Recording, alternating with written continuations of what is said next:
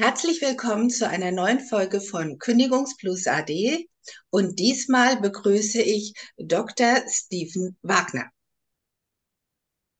Ja, hallo, schönen guten Tag. Kündigungsplus, das kann einen ja treffen, wenn man in die Arbeit kommt und die Kündigung übergibt, bekommt oder auch, wenn ein Vertrag nicht verlängert wird. Und ich glaube, das war bei dir der Fall. Ja, das auf jeden Fall. Ich komme aus der Wissenschaft, bin promovierter Geograf, Naturwissenschaftler und hatte dann eine wissenschaftliche Mitarbeiterstelle an der Uni Bonn. Die war befristet, ich wusste das. Das ging für drei Jahre. Es wurden dann dreieinhalb Jahre und mein Professor, mein Chef, der ging in den Ruhestand. Das wusste ich alles, als ich die Stelle angetreten habe. Ähm, ja, mit meinem unverbesserlichen Optimismus habe ich gesagt, ach, ich werde auf jeden Fall eine Stelle finden. Das wird vielleicht sogar verlängert, was auch immer. Ja, es wurde sogar nochmal verlängert um ein Semester. Das heißt, ich war knapp vier Jahre an der Uni Bonn beschäftigt, aber dann ging es eben nicht mehr weiter. Der Vertrag wurde nicht verlängert. Ähm, du hattest aber innerlich damit gerechnet, dass es, also praktisch so, das geht schon noch, ne? Ja, das war, es war alles möglich. Es hätte sein können, dass ich tatsächlich für sechs Jahre dort an der Uni arbeite, für die Habilitation. Es war eine Habil-Stelle, auch wenn ich das gar nicht so als allererstes angestrebt habe. Ich wollte eigentlich nur in der Wissenschaft arbeiten. Ja, und wie es so ist, dass dann Stellen immer wieder so für ein Semester oder für ein Jahr verlängert werden. Und das ging halt für ein Semester nochmal länger. Danach bin ich aber in das schwarze Loch gefallen. Also ich kenne solche Fälle und ich weiß, dass das immer wieder so auch ein Balanceakt ist, wenn man Familie hat und dann überlegt, wie kann man, wie kann man ernähren und eigentlich will ich das und mein Herz brennt für das Thema. Wie ging es denn jetzt bei dir weiter? Gut, ich hatte erstmal genug zu tun, weil das wissenschaftliche, das Forschungsprojekt, an dem ich gearbeitet habe, da gab es genug Material, dass ich da Veröffentlichungen schreiben konnte. Und so habe ich dann mich zum einen natürlich arbeitslos gemeldet, musste mich auf Stellen auch bewerben, das wollte ich ja dann auch. Zugleich habe ich aber an dem Projekt weitergearbeitet, dann von zu Hause aus, habe noch zwei Veröffentlichungen geschrieben, bin auf Wissenschaftstagungen gegangen, Thema Vernetzung und vielleicht findet sich da was Neues, ja. Ähm, ja, es kam aber nichts Neues und dann kamen so die ersten Absagen rein. Und wenn ich das jetzt weiter spinne, dann kam eine Absage nach der nächsten. Ich war manchmal knapp dran an einer neuen Stelle, innerhalb, aber auch außerhalb der Wissenschaft, international, also weltweit. Das ging über Australien, Singapur, China, USA, Großbritannien, natürlich in Deutschland, alles Mögliche. Und wie gesagt, ich war manchmal auf Platz zwei ganz knapp dran, aber es hat eben nie gereicht. Also das, das ist ja, glaube ich, so der Punkt, den, den alle, die sich bewerben, irgendwann haben, ne? wo sie so denken, Mhm. ach, jetzt, jetzt könnte Platz eins kommen. Und es kommt wieder Platz zwei. Mhm. Und ähm, was hast du dann gemacht? Also ich bin von meinem Naturell aus, ich bin ein Optimist von der Persönlichkeit und ich bin ein unverbesserlicher, manchmal ein naiver Optimist. Das Mhm. heißt, ich habe mich weiter beworben, habe weiter Bewerbungen geschrieben, aber die Arbeitslosigkeit ging weiter und dann kam eine Absage nach der anderen. Ich hatte 140 Absagen. Und außerdem, das Arbeitslosengeld ist irgendwann zu Ende gegangen, dann kam das Jobcenter, Thema Hartz IV. Und das war dann etwas anders. Das heißt, das Geld, was ich da noch bekommen habe, war natürlich deutlich weniger. Mhm. Zum anderen sind mir die Augen geöffnet worden, ich muss jetzt langsam mal was tun. Ich habe also gesagt, ich suche mir jetzt einen Coach, einen Karrierecoach für Wissenschaftler und da werde ich meine Bewerbungsunterlagen mal weiter optimieren.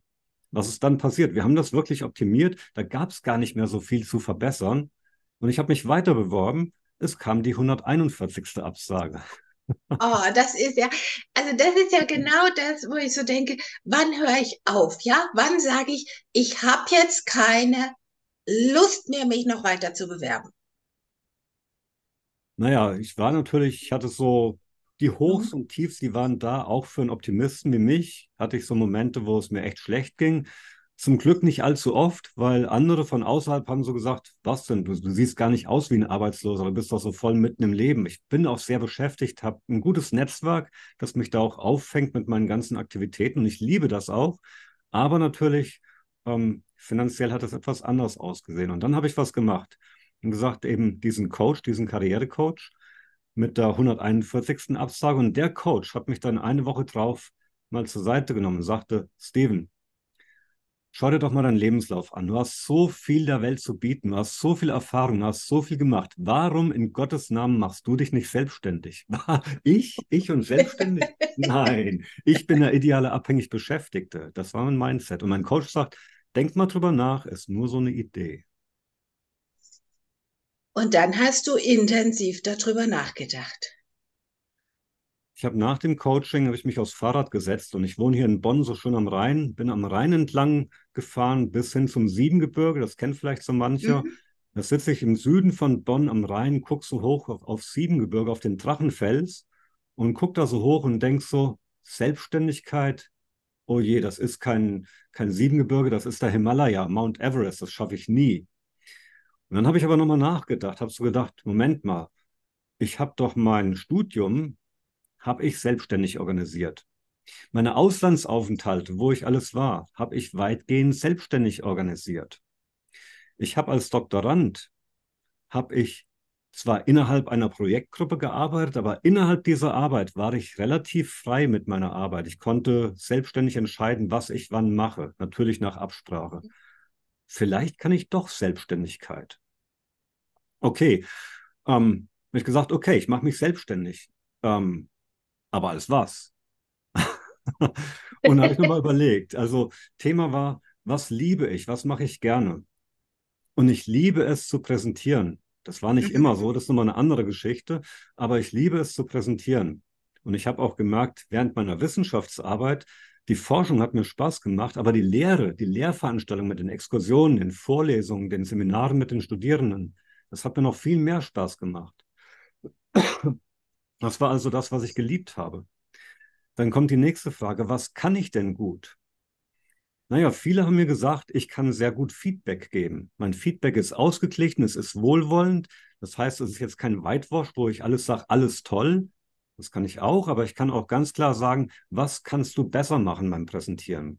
Und da bin ich sehr spezifisch. Das heißt, ich kann ausgewogenes Feedback geben. Okay, ich kann also gerne auf der Bühne stehen und reden, ich kann Feedback geben, aber wo ist da jetzt ein Markt? Dann war die nächste Frage, ja, mit welchem Ruf kann ich mich selbstständig machen? Ja, als Trainer und Präsentationscoach. Und da habe ich gesagt, okay, kriegen wir hin ich mache Selbstständigkeit. Eine Woche drauf bin ich zum Coach zurückgegangen und mein Coach fragt mich so, und Steven, was hast du überlegt? Ja, ich mache mich selbstständig. Hey, cool, cool, cool, sagt mein Coach. Steven, weißt du, ich habe nächsten Monat zwei Aufträge an einem Tag. Kannst du einen für mich übernehmen? Zack, hatte ich meinen ersten Auftrag.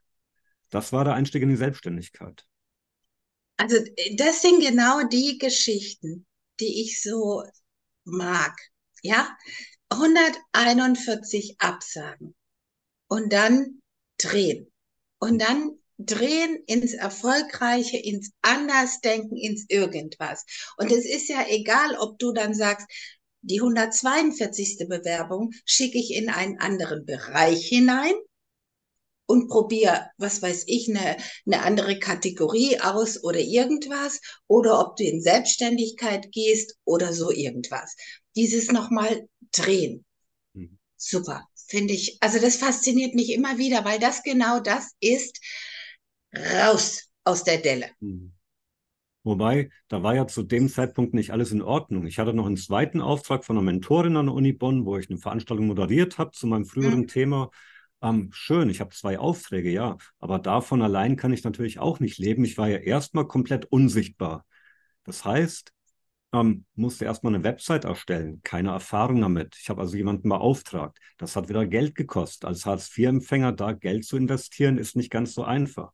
Mhm. Ähm, und dann mein Netzwerk zu verändern. Das heißt, ich war in diesem Wissenschaftsnetzwerk in meinem Thema, in der Paläopädologie, ohne das jetzt weiter zu erklären. Das sind Spezialisten in einem Fach.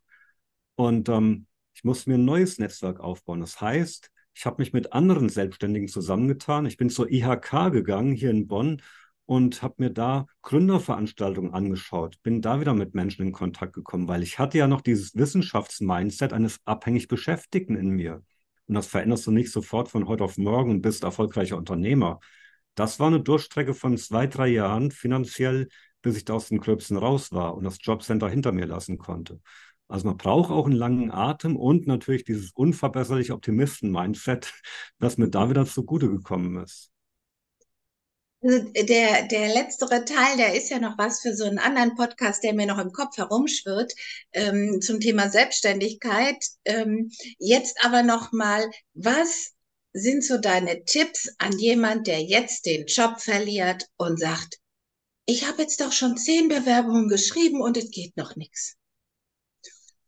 Also erstmal, was ich im Coaching gelernt habe, mal einen kompletten Lebenslauf mit allen Details runterzuschreiben, dass du dir selber bewusst machst, was kannst du alles, welche Erfahrungen hast du schon gemacht. Das kann auch ein Ehrenamt als Teenager gewesen sein, aber auch das ist eine Lebenserfahrung, die du mit dir bringst, ja. Also wirklich so alles runterzuschreiben, das habe ich im Coaching gelernt. Das war ein sehr, sehr langer Lebenslauf und aus dem konnte ich dann für die Stellen, auf die ich mich beworben habe, konnte ich die richtigen, die passenden Qualifikationen und Erfahrungen wieder reinschreiben. Also nicht den kompletten Lebenslauf wiederholen, sondern das, was passt. Also wo ist das Matching zwischen dem, was ich kann, was ich will und dem, was ein Arbeitgeber fordert? Das ist das eine. Das andere ist natürlich, was ich gesagt habe, und das ist eher so die Grundeinstellung von mir, dieses Optimistische. Und dann aber auch rauszugehen, sich Hilfe zu holen. Das heißt im Netzwerk, wo ich einmal mit Gleichgesinnten da bin, nicht, dass man sich runterzieht, aber sich gegenseitig hilft. Und dann natürlich auch zu Tagungen, zu Jobmessen zu gehen, wo potenzielle Arbeitgeber präsent sind, dass ich da mit den Menschen ins Gespräch komme. Vielleicht hier die Anekdote. Ich habe als ja, als Studierender habe ich bei einer Wissenschaftstagung mitgemacht, habe dort auch was präsentiert und habe da meinen Professor, meinen späteren Chef kennengelernt, persönlich. Der hatte mir damals gesagt, Herr Wagner, Herr Wagner, ich kann Ihnen keinen Job anbieten. Ja, danke, ich habe gar nicht gefragt. um, ähm, aber wir haben uns von da an auf jeder Tagung immer wieder gesehen und weil wir ähnliche Themen hatten, ähnliche Forschungsthemen, kamen wir immer wieder ins Gespräch und es war super interessant. Bis dann eines Tages, und das waren vier, fünf Jahre später, er mich zur Seite nimmt nach, einem, nach meinem Vortrag und sagt, Herr Wagner, ähm, ich kann Ihnen einen Job anbieten. Kommen Sie nächstes Jahr hier zu mir ins Institut. Und so habe ich meinen Job bekommen. Ich habe da gar nicht nachgefragt, habe auch von dem Professor gar nichts erwartet, aber wir sind ständig in Kontakt geblieben. Das heißt, Netzwerken ist das A und O, dass ich da einen ganz anderen Kontakt habe, als dass ich mich blind auf eine freie Stelle bewerbe, was natürlich auch geht, aber da ist mehr der Zufall drin, als wenn ich jemanden schon persönlich kenne. Also Netzwerken, was das Zeug hält. Das ist ein wundervolles Schlusswort für heute und dafür danke ich dir vielmals. Denn ähm, viele, die gekündigt sind, bleiben dann erstmal so zu Hause sitzen und denken so, oh, da geht nichts mehr. Und das Entscheidende ist ja rausgehen. Mhm. Ja, auch darüber reden und mit anderen. Und insofern danke ich dir vielmals für diese Erfahrung und wünsche dir weiterhin alles, alles Gute. Dankeschön.